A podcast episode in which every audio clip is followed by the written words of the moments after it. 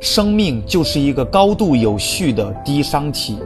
不断繁衍出更多的低熵体，从而形成有秩序的生态系统。诺贝尔奖得主、量子力学创始人薛定谔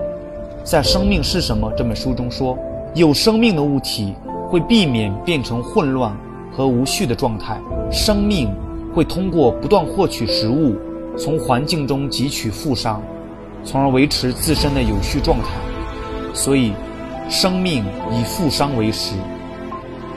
那生命体能否减少宇宙的总熵值呢？生命这种负熵只是局部的，生命活动反而会增加整体环境的熵。